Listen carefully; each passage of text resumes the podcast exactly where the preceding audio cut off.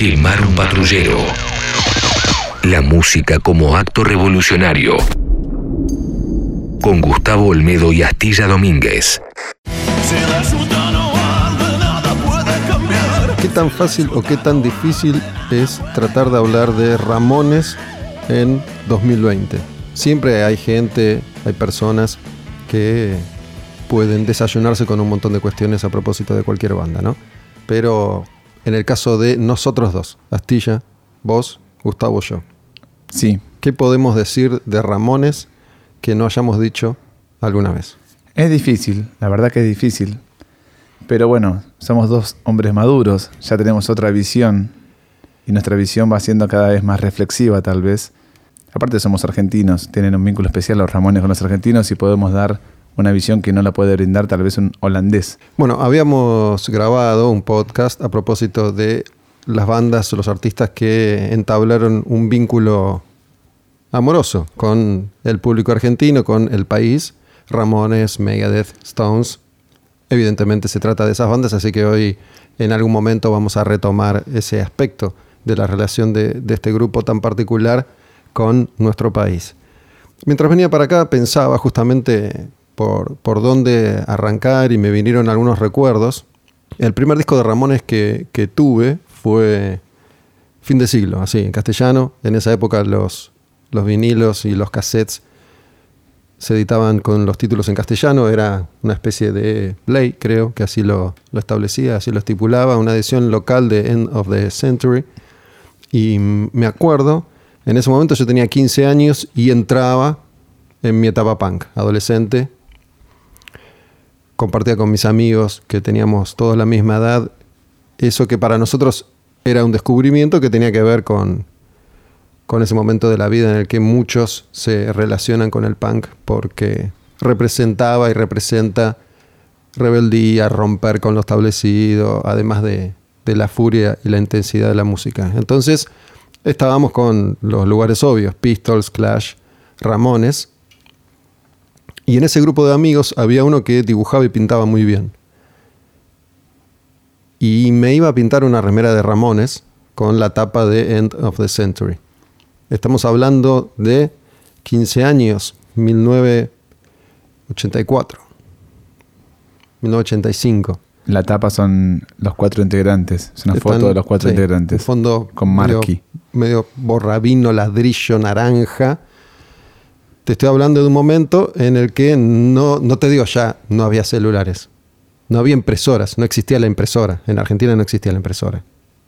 Seguramente en Estados Unidos sí, en Japón también, pero en Estados Unidos y en Japón había millones de cosas que, que acá no. No había más que la fotocopia muy primitiva, no había fotocopia color. Entonces mi amigo necesitaba tener una referencia de esa tapa para poder pintarla, para poder dibujarla. No se pudo. No se pudo hacer porque si sacabas una fotocopia de eso era una mancha negra, Sí. ¿no? Y me acuerdo estaba en la ¿Hizo cocina. algo en compensación? ¿No hizo No. el logo? ¿No te escribió nada? No, no hicimos nada. Eso fue cuestión de esa media hora, después ya estábamos en otra, pero bueno, me acuerdo de, de ese momento en la cocina de mi casa. Mi casa, esa casa tenía una, una cocina muy larga, era un pasillo largo y al final se ensanchaba un poquito donde estaba la mesa, estábamos ahí sentados y yo tenía un canario que se llamaba The Clash. The Clash. Sí, The Clash. Le puse al canario, Mira vos, qué nombre particular. no le puse ni Joe, ni Mick, ni Clash, The Clash. The Clash. The Clash se escapó y seguramente se murió. El primer contacto y primer disco que tuve de los Ramones fue Loco Live, tan solo siete años más tarde de que te hayan casi pintado la remera, año 1992 por ahí, gracias a la hermana de un amigo que era ramonera, era muy clásico en los noventas que la gente sea ramonero o ramonero. Se veían por todos lados, chupines, zapatillas Converse All Star, pelo largo, este, camperas pintadas, remeras artesanales y mucho alcohol, ¿no? Entonces yo recordaba que la hermana mayor de un amigo mío, retiro en esa época, yo tenía 12 años, 13, y no sé, tenía carpetas donde decía flema, dos minutos, ya se venía toda esa revolución punk de los Buenos Aires hardcore. Y ahí llegué a Ramones, gracias a Loco Live, que fue un disco en vivo que sacaron por esa época, y Mondo Bizarro, que fue el primer disco de estudio que tuve original de los Ramones. Si bien hoy, digo, todo cambia y avanza rápidamente, incluso mucho más que antes, tengo la sensación, no sé si, si es una cuestión de, cómo construye uno los recuerdos y las sensaciones, que en esa época pasaban más cosas en menos tiempo, al menos en la música, ¿no?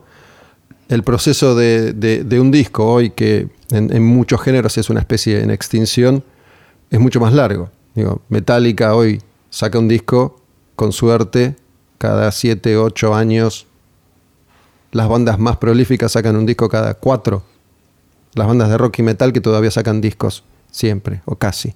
O si nos saca un disco hace 10 años. Más allá de la edad de los músicos, la industria del negocio funcionan de una manera completamente distinta. En ese momento, todavía lo más común era todos los años salía un disco de una banda. A veces dos. Entonces, menciono esto porque dos años más tarde estaba viniendo de, ese momento en, mi casa con, con End of the Century y ese descubrimiento del punk. Dos años más tarde estaba viniendo Ramones por, por primera vez a la Argentina, dos, tres años más tarde, en ese, ese en el primer concierto en, en Obras. Yo hacía dos años que escuchaba heavy metal. En ese momento, cuando yo estaba escuchando punk, lo que, lo que se escuchaba era Police, B52. Me acuerdo que algunos que, que nos metíamos más de lleno en la música, conocíamos, no sé, Divo, por ejemplo, lo que era la New Wave, ¿no? The Cars, Romantic, Duran Duran. Ya Metallica estaba por sacar Master of Puppets, ya Maiden, Judas, eran bandas enormes.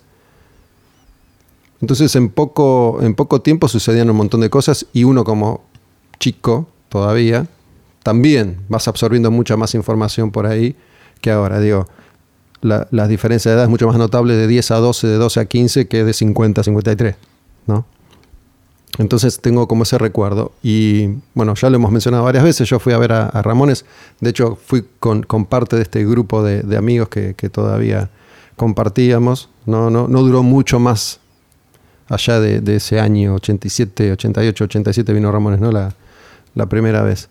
Pero para cuando vos escuchaste Loco Live, Argentina ya era un lugar completamente distinto. Ya las bandas empezaban a venir seguido. Ya Ramones había venido otra vez. Había mucha más data, mucha más información. Estaba todo más al alcance de la mano. Ya había CDs. Unos años antes no había ni siquiera CDs. Se había ido Didi Ramón de, del grupo también. Ujú. Estaba CJ en el bajo. Y Marky, de nuevo en la batería.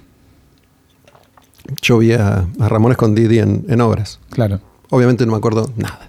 Nada, nada, nada, nada. Solo esto que conté mil veces, que la banda salió y algo falló, se tuvieron que ir y regresar a los 10 minutos. Pero no, no me acuerdo de nada. En, en ese momento yo me relacionaba con, con el punk porque representaba esto que mencioné hace un rato, ¿no? Y, y con mis amigos buscábamos las, las imágenes más extremas, ¿no? Era, era la época de, de Combat Rock, de The Clash, que, que es la etapa más punk en cuanto a la imagen y el estereotipo de lo que uno imaginaba como punk, ¿no? Los colores camuflados, los borcegos, las crestas. Hasta, hasta ese momento, The Clash tenía más una imagen de, de rock and roll, de campera de cuero. Entonces nosotros buscábamos eso, queríamos eso, ¿no? Más allá que ninguno usaba cresta, nos flashaba esa actitud de, de los grupos. Pero todavía no tenía idea de lo que representaba Ramones a nivel cultural. ¿no? Estaba como muy fresco, aún para un pibe de 15, ¿no? Por el que tenía 30 o 20 y pico y había vivido el 76, 77, ya sí. Cuando mencionaste hace unos minutos el hecho de que las bandas en su momento grababan muchos discos consecutivamente, incluso a veces dos por año, pensé que ibas a terminar hablando de que tal vez esa haya sido una de las mayores fallas en la discografía de los Ramones. Constantemente estar grabando y pensando que pueden dar a torcer ese brazo que finalmente nunca pudieron dar a torcer, que es el hecho de vender discos. Ser reconocidos más allá de la crítica o de un gueto de público, sino llegar a los rankings y permanecer ahí. Si repasamos la discografía del desde el primer disco de Los Ramones, que es 1976, hasta End of the Century, que es 1981, 80, 80 creo. 80, pasaron 5 o 6 discos de gran nivel artístico, con muy buenos temas, muy influenciables, pero que nunca terminaron de pegar en el grueso del público. ¿No es así? Bueno, me acuerdo que, sí me acuerdo que End of the Century lo, lo produjo Phil Spector, Sí, señor. ¿no? A ellos les encantaba el tipo de música por el que Phil Spector se había hecho famoso y, y Sobre todo Joey. el, el fan. Claro, el, el- el famoso Wall of Sound, ¿no? Phil Spector tenía como un sonido muy, muy particular, pero no todos recibieron bien ese disco, ¿no? Porque tenían como un laburo un poco más eh, sofisticado en, en el estudio y algunos arreglos diferentes, aunque Ramones siempre fue también una, una banda pop, ¿no? Em, pero si uno hoy mira para atrás, me parece que si Ramones como Pistols se hubiera separado después del primer disco, el laburo ya estaba hecho. ¿no? Digo, ese primer disco es el primer disco punk de la historia. Digo, más allá de que por ahí, no sé, The Damned sacó el simple antes. Por el peso histórico que tiene, es el primer disco realmente importante de, de- de la historia de- del punk y lo que entendemos como todos los clichés del punk. Pero ¿no? ojo que The Damned fue la primera banda británica en sacar un simple. Eh, Pues, Ramones ya había sacado ya había antes. sacado el disco. Sí. Bueno, esa tapa en las calles de Nueva York, con esa imagen, los cuatro, callejeros, jean, campera de cuero, el pelo, Pelo largo. pelo largo, eh, más menos taza que, que lo que usaron después, pero bueno, tenía todo, las canciones, digo, la, la mayor cantidad de clásicos están en ese, en ese primer disco, ¿no? Si uno repasa disco por disco de Ramones, creo que ese es el que tiene más clásicos dentro de el porcentaje de clásicos de cada uno de los discos, quiero decir, ¿no? Ese fue el, el mayor legado de, de Ramones, más allá de, de todo lo que hicieron después. Y, y, digo, una banda que duró 20 años, 20. ¿sí? Que en ese momento parecía bastante, pero hoy es poco. Hoy es poco y también es... eh, a muy temprana edad se separaron. Ellos no llegaron a los 50 años, que tenían 45, 46 años, y ya se sentían viejos, cansados. Ramones siempre fue una banda que giró un montón. Nacieron viejos y cansados, igual. Siempre fue, quedó en la historia por lo menos como una banda quejosa. ¿no? Nunca fue una Suf- banda joven, ¿viste? Sufrida. Siempre fueron, viste, uff, esto es una mierda, pero hay que seguir. Sí, no, no, es- no sé, agarrás el primer disco de Metallica, ves la cara de los integrantes y decís, mirá qué jóvenes que eran en Kill Em All. A- Agarrás otros discos y decís, están más grandes. Los Ramones siempre tuvieron la misma edad. Pero además nunca fueron, nunca, nunca dieron la, la imagen de ser tipos felices. Nunca estaban contentos, nunca estuvieron contentos, nunca, nunca parece, parece que nunca disfrutaron lo que hicieron. No, siempre fue un, un padecimiento ser, ser de Ramones. ¿no? Digo, más allá de que es una cuestión que está instalada y que es difícil de torcer hoy en día, ¿no? Más allá de que Marky incluso se ha pasado los últimos 15 años de, tu vida, de su vida tratando de modificar un poco eso que quedó ya grabado en los libros de historia, ¿no? Que era una banda donde se odiaban todos, donde la pasaban como el culo, donde no ganaron un peso, donde nunca llegaron a tener éxito. Marky viene. Me parece que Marky es mucho más feliz en los últimos 20 años que, que cuando estuvo con Ramones, seguramente. Me imagino que sí. Pero fíjate qué casualidad que ellos nunca hicieron de la apatía una marca registrada, como sí pasó en las bandas de los noventas, no sé, con Cobain a la cabeza, o con Eddie Vedder. Con todos. Claro, con todos. Ellos no hicieron de la apatía una marca registrada, sino que te mostraron lo opuesto. Hubiera Happy Family. Eran lo que yo te dije una vez, unos personajes de caricatura. Era un, un cómic que... Una banda de cómic, por decirlo de un modo. Me parece que, cada década tuvo sus características particulares y creo yo que todavía no se usaba ser apático. ¿no? Digo, había habido ejemplos de músicos un poco más depresivos a la hora de manifestarse, ¿no? Qué sé yo, el- el post-punk, el dark. Pero me parece que la primera generación apática es justamente la generación de, de Nirvana, Pearl Jam, ¿no? La famosa generación X, los desencantados, los que vinieron a romper con todo lo establecido y realmente lo hicieron, más allá de que el punk tuvo lo suyo. Me parece que no se usaba esto de ser, apático. Lo que se usaba era hay que grabar, grabamos, hay que tocar, tocamos, hay que girar, giramos, aunque estemos a punto de morir todo el tiempo.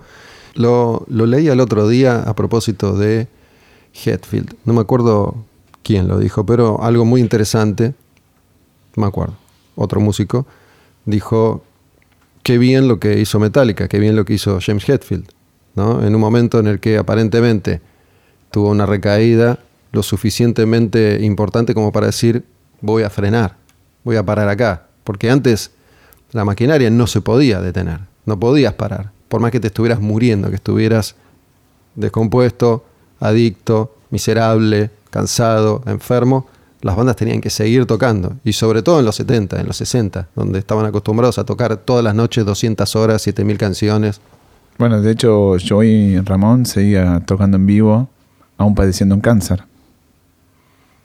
O sea, esto demuestra que capaz que o no se lo tomó muy en serio, o necesitaba la guita para pagar el tratamiento, o no sabemos bien qué pasó, pero él enfermo y todo siguió tocando y grabando. Es curioso si, si de nuevo, con, las cartas sobre la mesa, uno se pone a pensar, si a vos te hubieran dicho, armá por orden de importancia tus Ramones preferidos, yo creo que Marky siempre era el último. De los más importantes, sí. Sí, si, digo, no, si vos tenías a, a, no sé, a Richie, capaz. Bueno, pero a Richie la verdad que la gente ni lo conoce. Digo, el, el fan, fan de Ramones sí, pero no, no llegó a gozar de la repercusión de, de Ramones y menos acá en Argentina. Bueno, ¿no? Marky, ok. Pero. De los hasta, cinco más hasta, importantes. Me parece que hasta CJ tiene o tenía más fans que, que Marky. Sí. ¿no? Pero Marky es el, el, más feliz de todos, el que, el que cosecha y sigue cosechando lo que, lo que sembró la banda durante tanto tiempo. Los demás reventaron todos muy jóvenes. ¿no? Joy, Johnny, Didi, todos se murieron. Tommy. Me refiero, sí, pero a los más importantes, de nuevo. Eh, digo, la, las figuras relevantes. Sí. Lo que impidió que, que se pudiera fantasear con, con, un regreso. ¿En qué año murió Joy? No me acuerdo. 2001, 2000, 2001. Por eso pasó relativamente poco tiempo sí, desde nada, la separación de la banda. años. No, podemos sospechar que el grupo hubiera vuelto, ¿no? porque estadísticamente la realidad nos lo comprueba. En general, las bandas vuelven. Pero así se como, murieron todos. Así como dijimos eh, la semana pasada, creo que no fue en el podcast, sino que fue en el programa en vivo de Quemar un Patrullero, donde mencionamos que Lemmy no era ningún boludo y que al momento de morir tenía bastantes ahorros amasados. El caso de Johnny también es similar al de, al de Lemmy. En su autobiografía, Johnny dice que estaba esperando llegar a un determinado monto de dinero para asegurarse una jubilación o un retiro él, confortable y ahí paró todo. Él invertía en la bolsa o algo Invertía así. en la bolsa, sí. Y al mismo tiempo fue el único Ramón que se fue, se mudó de costa, de la costa este a la oeste. Se fue a vivir a Los Ángeles, que era su sueño. Cortó con el mito de los Ramones son de New York, no podrían haber vivido en otra ciudad. Se fue ahí pensando en jubilarse. Bueno, Didi vivió en Banfield. En Banfield, sí, y en Los Ángeles también. Pero Didi era el díscolo. Es cierto. Si sumás las, personalidades, son las, es el grupo perfecto. Tenés que tener siempre una mano dura, rígida en un grupo. Johnny. Tenés que tener un bohemio, un artista que se cree que siempre va a venir lo mejor. Joey. Tenés que tener un díscolo adicto a todo. Didi. Y tenés que tener un tipo que te organice las cuestiones y que te pula tu sonido. Tommy. Ya que, está muerto y que la banda no existe, podemos decir algunas cosas, ¿no? Pero me han llegado comentarios de estas historias que trascienden a lo largo de los años sobre Didi siendo un sorete de ser humano.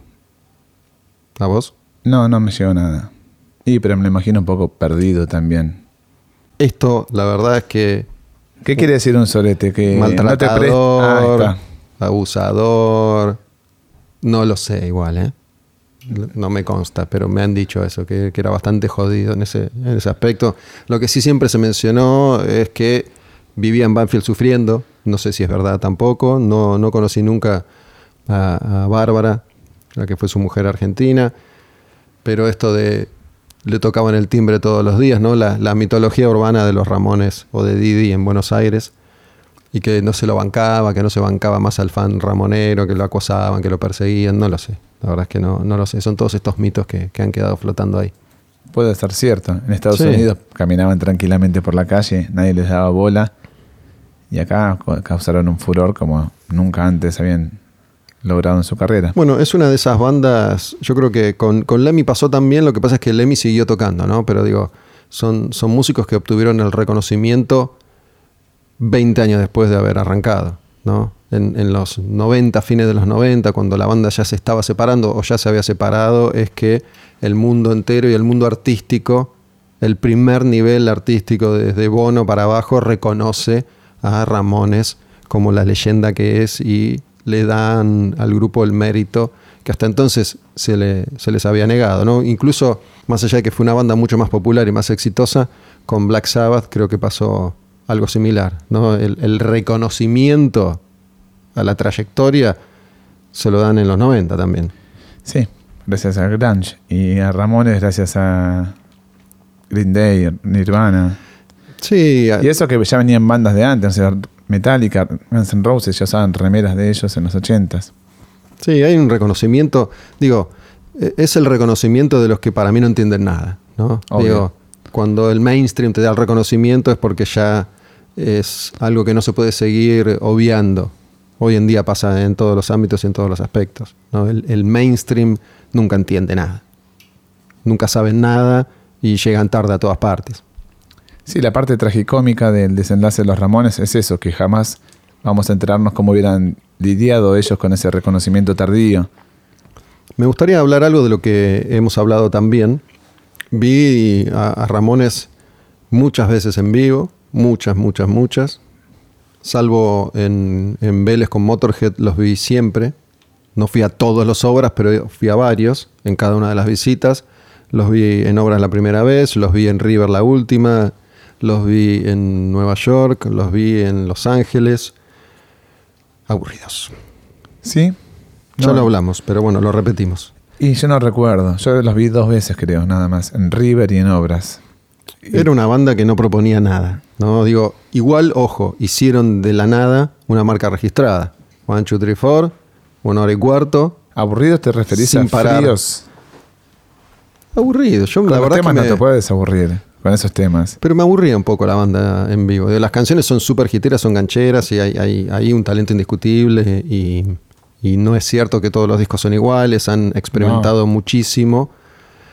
Pero en vivo, digo, no, no sonaban muy bien. Estéticamente proponían la tapa del primer disco y así fue hasta el último concierto con el telón ese de, de tela que, que pintado como ladrillos. Sí, era una formación militar. Vos No. te parás acá, vos acá y acá. más allá de los problemas de salud de Joey que le impedían saltar sobre el escenario, era un grupo estático de principio a fin. Digo, Johnny abría las patas, sacudía el flequillo, pero usaba un metro cuadrado del escenario, igual que, que todos los demás. One, two, three, four, ta, ta, ta, ta, ta. En vivo era más desprolijo, sonaban más parecidas a las canciones. Listo, terminó. Sí tengo que darte la derecha en que para mí se les fue un poco de rosca eh, el tema de la velocidad de las canciones. Ese mito de acelerar las canciones constantemente le quitaban un poco de gracia y de esencia a las canciones que eran básicamente canciones pop edulcoradas, si querés, para, para el ámbito punk, pero al tocarlas tan rápido perdía esencia. Bueno, estamos grabando este podcast Quemar un patrullero dedicado a Ramones hoy que es eh, 11 de febrero 2020, ¿no? porque esto puede quedar para la posteridad y capaz que ya el mundo se terminó, pero quedaron estas grabaciones y los dos que están sobreviviendo están escuchando este podcast. Pero quiero decir que la Polla Records acaba de tocar en, en Buenos Aires después de 20 años de no haber tocado en vivo, Sarasa Sarasa, fueron más de 10.000 personas y lo que yo te dije a propósito de ese concierto, un fenómeno que escapa a mi comprensión, ¿no? Y un poco con, con Ramones pasa lo mismo. Digo, me parece más fácil de, de analizar el fenómeno Stones en Argentina, porque tiene muchos más ingredientes, hasta Megadeth en Argentina, que, que Ramones. Digo, es medio inexplicable, ¿no? Es como tratar de poner el amor en palabras, es difícil, es difícil. Pero si vos te pones a pensar, un grupo que jamás fue popular, que jamás fue exitoso en ningún lugar del mundo, viene acá y genera una Ramones manía, ¿por qué? Interpreto yo que la gente se, se vincula y se deja, genera una relación de amor con, con quien interpreta que es similar a uno mismo. Los Ramones eran urbanos, no te vendían un divismo o una inaccesibilidad. ¿Y los Stones? Los Stones por tantos años sin venir, calculo yo. Son ses- 40 años sin venir al Entiendo, país. entiendo lo que vos decís y lo hemos hablado en alguna oportunidad también, ¿no? Esta cosa que tenemos los argentinos de tomar partido por el sufrido, justamente. ¿no? Por el perdedor, por el que, como nosotros, todo el tiempo, entre comillas, la pasa como el orto, ¿no? A, a pesar de laburar toda la vida, nunca podés avanzar. Es un poco la postal del de, el argentino y de la Argentina promedio, en definitiva. Entonces nos identificamos con los parias, los Ramones. Sí. Seguramente algo de, de, de eso hay. Y después ya hay una retroalimentación constante y permanente desde la bajada de línea, ¿no? porque después eso se potenció todo el tiempo desde todos los espacios. Sobre todo eh, desde rock and pop en su momento, que era un medio que tenía tanto poder como para ser líderes de opinión y poder hacer que un artista tuviera éxito o fuera un fracaso.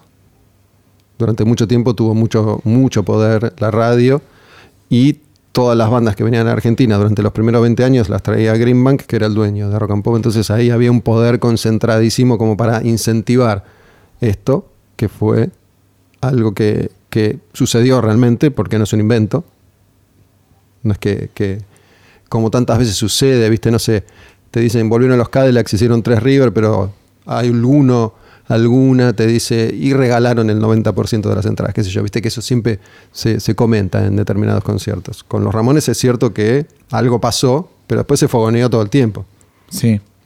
Y creo que el, hecho de la repetición, de venir a tocar, de estar constantemente cercano al otro, también genera eh, vínculo con, con el público, ya sea acá o en cualquier parte del mundo. Acá sobre todo. Los hechos creo que están sobre la mesa. Para mí, hablando un poco de la música y de la producción musical de Ramones, si bien no, no soy fan de Ramones, no conozco toda su discografía al pie de la letra como conozco la de Iron Maiden, la de Kiss o la de AC/DC o la de Metallica, ¿no? Creo que no tienen discos malos. Habrá alguno más flojo que otro, alguno que te puede gustar más que otro, pero siendo una banda que grabó tantos discos, no tiene discos malos. No, No. sé si, si vos crees que hay alguno que es malo. No, no, hay peores que otros seguro. Este, y también me parece destacable mencionar que gracias a los Ramones yo por lo menos descubrí un montón de otras bandas. Siempre ellos hacían referencia a otros grupos, ya sean contemporáneos o previos. De hecho tienen discos tributos, pero el hecho de que hayan mamado en primera instancia todas las bandas que le influenciaron, fueron los que continuaron ese legado, para mí los enriqueció compositivamente. De ahí que hayan cambiado tanto de disco a disco en tan poco tiempo. A mí lo que me resulta más fascinante de su historia, la verdad, está en los, en los libros que leí y fueron esos tres, cuatro primeros años en Nueva York. ¿no? Que lo que pasaba en esa ciudad, no solo con el punk, sino con toda la oferta artística que tenía, era fascinante. Digo, si, si uno investiga lo que sucedió siempre en una ciudad como Nueva York o, como Londres, pero digo, eh, si hablamos de Ramones, si hablamos de, esa, mitad de los años 70, era fabuloso lo que pasaba con la banda, lo que pasaba con la ciudad, lo que pasaba a todo nivel. Digo, eso me parece que, era mucho más rico que lo que después uno podía entrever escuchando o viendo en vivo a Ramones en Buenos Aires, por ejemplo. Sí, totalmente. Y si nos aferramos la al término punk, dentro de esa etiqueta entraban un montón de otras bandas que a la distancia no las vemos tan punk como otras, en el sentido de cómo ejecutar el instrumento, básicamente. No sé, Blondie o Television distan mucho de los Ramones en algunos aspectos y formaban parte de toda esa escena que vos decís. Y después cómo rebota esa escena en Londres, justamente, gracias a los Ramones. Pero bueno, también tomaron todo el legado, vos sabés que yo soy muy fana de los New York Dolls y lo llevaron un poquito más allá. Ellos fueron siempre muy este, complacientes con sus influencias, sobre todo con los Dolls y Johnny Thunders. Me parece que ya estaba ahí dando vuelta a algo. Pero bueno, un poco esto que vos decís tiene que ver con lo que mencionaba yo hace un rato de lo rápido que sucedían las cosas. Digo, porque creo que New York Dolls había tocado dos veces y ya se habían formado 50 grupos. Más o menos. Más o Digo, menos. el sí. impacto a nivel underground era explosivo. De, de eso, se dice eso de la Velvet, de la Velvet También. Underground. Bueno, digo, si querés arranquemos desde ahí, pasando por Iggy Pop y, y todo lo que Lou Reed y, y también Iggy Pop representaron para, para todo este movimiento del mundo entero, digo, más allá de Nueva York y de Londres en, en particular. Y lo mismo por ahí lo puedes aplicar después con la aparición de, de los Pistols. ¿no? Ahora- Ahora no te parece un poco simbólico también que a pesar de toda la influencia, el cariño y toda la aceptación que hubo hacia los Ramones en este país, la esencia pop se perdió? Porque las bandas que continuaron el legado ramonero en Argentina básicamente desoyeron de las influ- influencias 60s y 70s de los Ramones. Se apegaron estrictamente a la velocidad y a la cantidad de notas que tenían las canciones. Bueno, yo creo que Ataque es un grupo que ha sido muy, muy versátil. Si querés, se, se corrieron bastante de, Sí, de, de sus orígenes ramoneros en Eso un sí. momento, pero es un grupo que, que ha experimentado, ha explorado bastante y que tiene además una trayectoria de, de varias décadas, a diferencia de, de otros. Por ahí volviendo a, a lo de la polla y, y un fenómeno que escapa a mi comprensión, yo creo que em, también uno se puede identificar porque gran parte del público es el público más recalcitrante del punk argentino. ¿No? Yo pensé que ya se habían extinguido todos y hubo corridas, tocaron en La Plata, en el, en el playón que está afuera del Estadio Único. ¿no? Hubo corridas, hubo gases lacrimógenos, hubo balas de goma. ¿Cuánto hace que no se ve eso en un concierto de rock, en un show punk? Sí, botellas voladoras, gente... Iba, iba caminando, ¿no? Fui con, con un amigo, Eduardo Ferrari, estacionamos el auto y teníamos que caminar 10 cuadras hasta llegar a- al ingreso. Y mm, digo, salvo por los teléfonos que la gente tenía en la mano, le dije a Eduardo, es como si el tiempo no hubiera pasado. Esto de, del acampe, de los que fueron a emborracharse ocho horas antes, sí, 1991. ¿no? Y, y ya encima en Buenos Aires venía haciendo mucho calor, pero esa noche hizo frío, ¿no? Y estaba lleno de pibes y pibas sin ropa casi. Esto de estar tirado en el cordón, en pedo antes de que, de que empiece el concierto, obviamente no estoy hablando de la mayoría de las personas, de, un puñado. Pero esa postal que uno veía en 1990, 91, 92, 93, 94, 95, 96, 2020 era la misma. La misma remera, la misma actitud, los mismos gritos, la misma relación con la policía, la misma reacción violenta de la policía. En el 2006 pasó algo similar en el recital de los Rolling Stones en River. No sé si te acordás. La verdad. Bueno, Fue un desmadre. mucho punto de contacto justamente porque, digo, la, la, la clase popular argentina se identificó mucho con, con los Stones también. No, es cierto. Me acuerdo, estaba, estuve ahí, no, no vi el show, pero sí había estado laburando en, en las afueras del estadio y fue un quilombo. Fue un quilombo. Uno de los días al menos sí. Pero bueno, eh, ahí pasa también parte de la identificación de, de la gente y del argentino con, con un grupo como La Polla y creo que eh, con los Ramones pasaba algo similar. Yo creo que igual hoy, si, si Ramones existiera hoy y vinieran a tocar hoy, ¿pasaría eso? Y sería como, lo veo más como elitista, el concierto de los Ramones en 2020. ¿Sabes dónde, ¿Sabes dónde se iba a producir el regreso de, de Ramones y volvían, no? En el hipódromo de San Isidro. En Coachella y en Lollapalooza. Ah, bueno, sí. Afuera sí, seguro. Coachella primero y después venían acá a Lollapalooza. Sí. Y otra cuestión que me parece loable mencionar en torno a los Ramones es que nunca hicieron apología del punk, ¿verdad?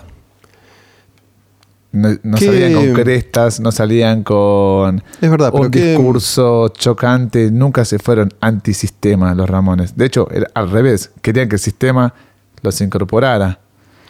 Es verdad, no digo, e- entre los, los tres grupos más importantes de la historia del punk tuvieron actitudes distintas. Opuestas. Ramones quería triunfar, quería tener éxito, nunca tuvieron un discurso antisistema, es verdad, aunque fueran antisistema Algunos de sus propuesta integrantes. artística, pero digo, como, como propuesta artística era antisistema. Ah, sí. Pistols, que era como lo burdo casi, ¿no? Lo, lo- lo grotesco. Y los que realmente tenían el discurso, la información, la data y la formación eran los Clash. Pero quería decir algo que recién estaba pensando, que me parece que es un, un- un logro importante más allá de que se, se menoscabe esa circunstancia hoy en día, ¿no?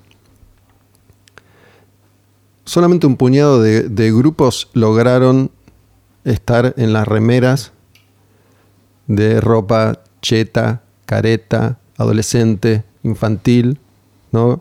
Hace 10, 15 años, 20 años si querés, un puñado de grupos empezaron a aparecer ahí en esa remera de una marca que no tiene nada que ver con nada y que muchos chicos y chicas usaron sin saber de qué se trataba, ¿no? Ramones es una, Pistols, en algún caso Kiss, Stones, Guns N' Roses. Yo te iba a decir dos, eh, Ramones y los Stones. Ni YouTube llegó a ese nivel. Guns N' Roses sí, por ejemplo, Poquito. ¿no? Por ahí un, un Kiss te aparece un poquito, eh, pero bueno, esos Stones, Ramones, sobre todo, Stones y Ramones, no por nada son, digo, de, de todas las relaciones amorosas que ha habido entre el público argentino y, y las bandas, son las dos más fuertes, Stones y, y Ramones, ¿no? Stones mucho más porque es un grupo infinitamente más popular, pero son los, los romances más poderosos que, que han tenido lugar acá. Sin embargo, se cantaba El que no salta es un Stone en los recitales de Sí, Ramones. bueno, eso ya, qué sé yo, es cierto, es cierto. Digo, no, no, no, me, no me acuerdo de dónde nació esa, esa rivalidad. Inverosímil. Eh,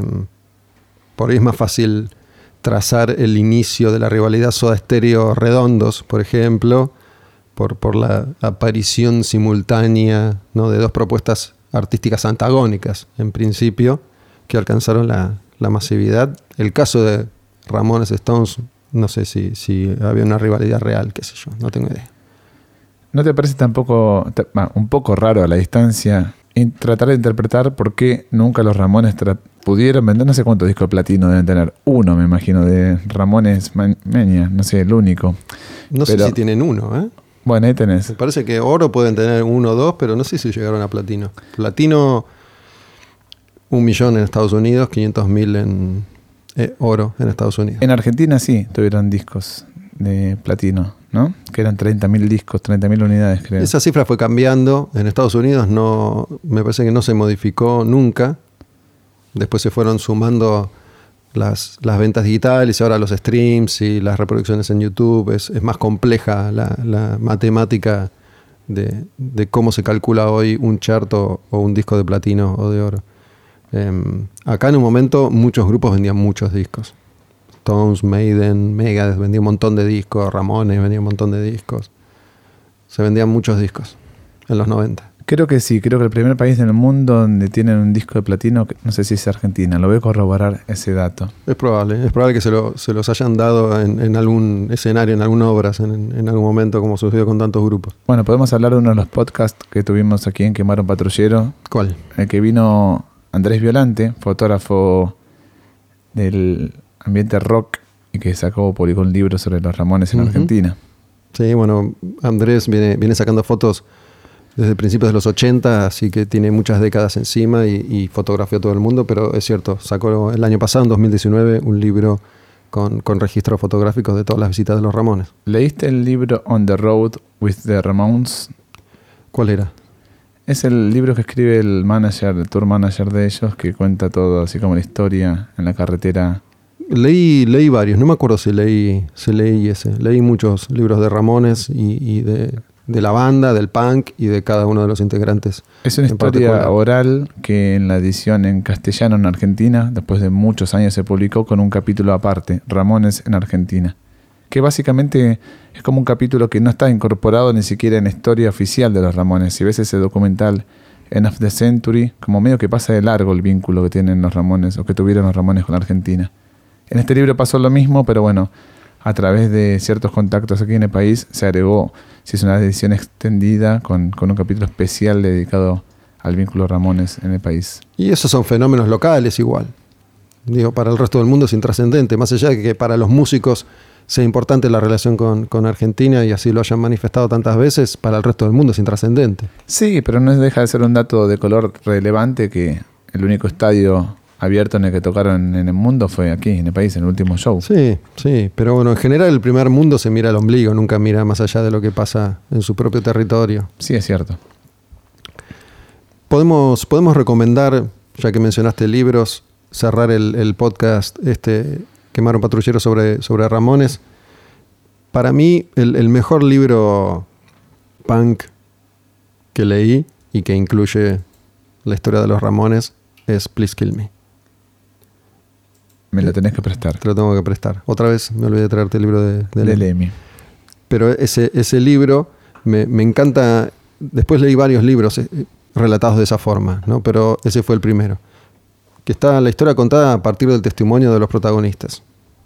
Siempre son declaraciones las que van contando la historia. No hay un relator, no hay una voz en off, no hay textos ni interpretaciones. La historia se va contando cronológicamente a partir del testimonio de todos los involucrados. Y es alucinante ese libro. Y tengo un lugar especial en el corazón hablando de discos justamente con, con End of the Century porque fue mi primer disco de, de Ramones, el, el primer vinilo que tuve, el primer disco que sonó en mi casa de los Ramones. ¿Y lo sigues teniendo? No, ese no. Tengo el, el 97, 98% de los vinilos que tuve alguna vez, los conservo, pero un par, justamente porque para mí la música cambiaba tan rápido, ¿no? Volviendo un poco al principio, yo había descubierto el heavy metal y escuché dos años, 83, 84, 85 heavy metal, y después entro en la adolescencia, 15, 16, me hago el punk, el rebelde, reniego un tiempito del metal y me pongo a escuchar otro tipo de música y después vuelvo. Y de algunos discos me, me desprendí, por ejemplo, me desprendí de London Calling de, de- de Clash, que tenía en, en vinilo, ese lo tenía importado, el de Ramones era el argentino. De, de algunas cositas, muy pocas me, me desprendí. No tengo ese disco. Una pena. ¿Algún libro en particular, algún disco, alguna canción? A mí me digo, mi, mi- una de mis canciones fetiche es I Believe in Miracles, de las clásicas que, que nunca faltan de los Ramones. Eh, no sé, muy difícil elegir ahora. Sí, me parece que el legado mayor de los Ramones es el, es el que vos podés hacerlo, no importa lo que digan de vos, ¿no? Tener la confianza y el amor propio de decir, bueno, a mí me sale de este modo, me lo voy a hacer de este modo. El hacerlo vos mismo, decís. Sin siquiera hacer una loba de eso. Creo que hasta después se inventó, me parece, el hazlo, el hazlo tú mismo. Sí, pero hay que decir que me parece que fue el primer movimiento musical ligado al rock en el que la juventud se pudo identificar desde, desde ese lugar, ¿no? Porque si vos sos un pendejo hoy, tenés 13 y escuchás Meyuga, tenés que estar 14 años tocando la guitarra para llegar a ese nivel. Sí, En cambio, si escuchás Ramones, arrancás hoy, sí. ¿no? Lo mismo que si querés arrancar a freestylear, arrancás hoy. Pero de nuevo, no es lo mismo tocar los tonos que darle melodía. No, pero digo, es más, es más fácil decir, voy a tomar el valor como para arrancar. Sí, seguro. ¿no? Si querés tocar como Malmsteen en su momento, que era uno de los grandes referentes, o Steve decís, para, no sé si voy a poder alguna vez en la vida. Y tengo que tocar 16 horas por día sin parar. Y otro hecho relevante es que a pesar de que siempre decimos que hoy en día la velocidad de las redes y la conectividad, todo te genera que a un hecho que estamos haciendo ahora rebote en media hora, el legado de los Ramones repercutió en nada. Porque desde 76 sacó su primer disco y ya había llegado a Inglaterra y ya las bandas se formaron, llegaron, lograron un movimiento único. Cuando volvieron a Estados Unidos, la costa oeste con Black Flag a la cabeza ya salió a tocar. Como que fue inmediato. Prendieron la mecha y ya está. Bueno, es muy interesante esa, esa lectura, la verdad. Es, es más complejo hacerla, pero digo, tenés infinidad de casos de, de artistas que en medio minuto vendieron más discos que todas estas bandas juntas en toda su historia. Sin embargo, nadie se acuerda de ellos y son apenas un instante en los millones de años de la historia del universo, ¿no? En cambio, todos estos grupos, habiendo vendido nada, habiendo durado muy poco, en, varios casos, Pistols duró un año, ¿no? dejaron una huella, una marca gigantesca que perdura hasta el día de hoy. Sí, señor. Cerramos, Quemar un Patrullero con Ramones, Astilla Domínguez, Gustavo Olmedo. Si la yuta no arde, nada puede cambiar. Si la yuta no arde, nada puede cambiar.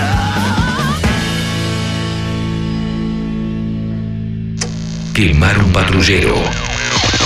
La música como acto revolucionario. Con Gustavo Olmedo y Astilla Domínguez.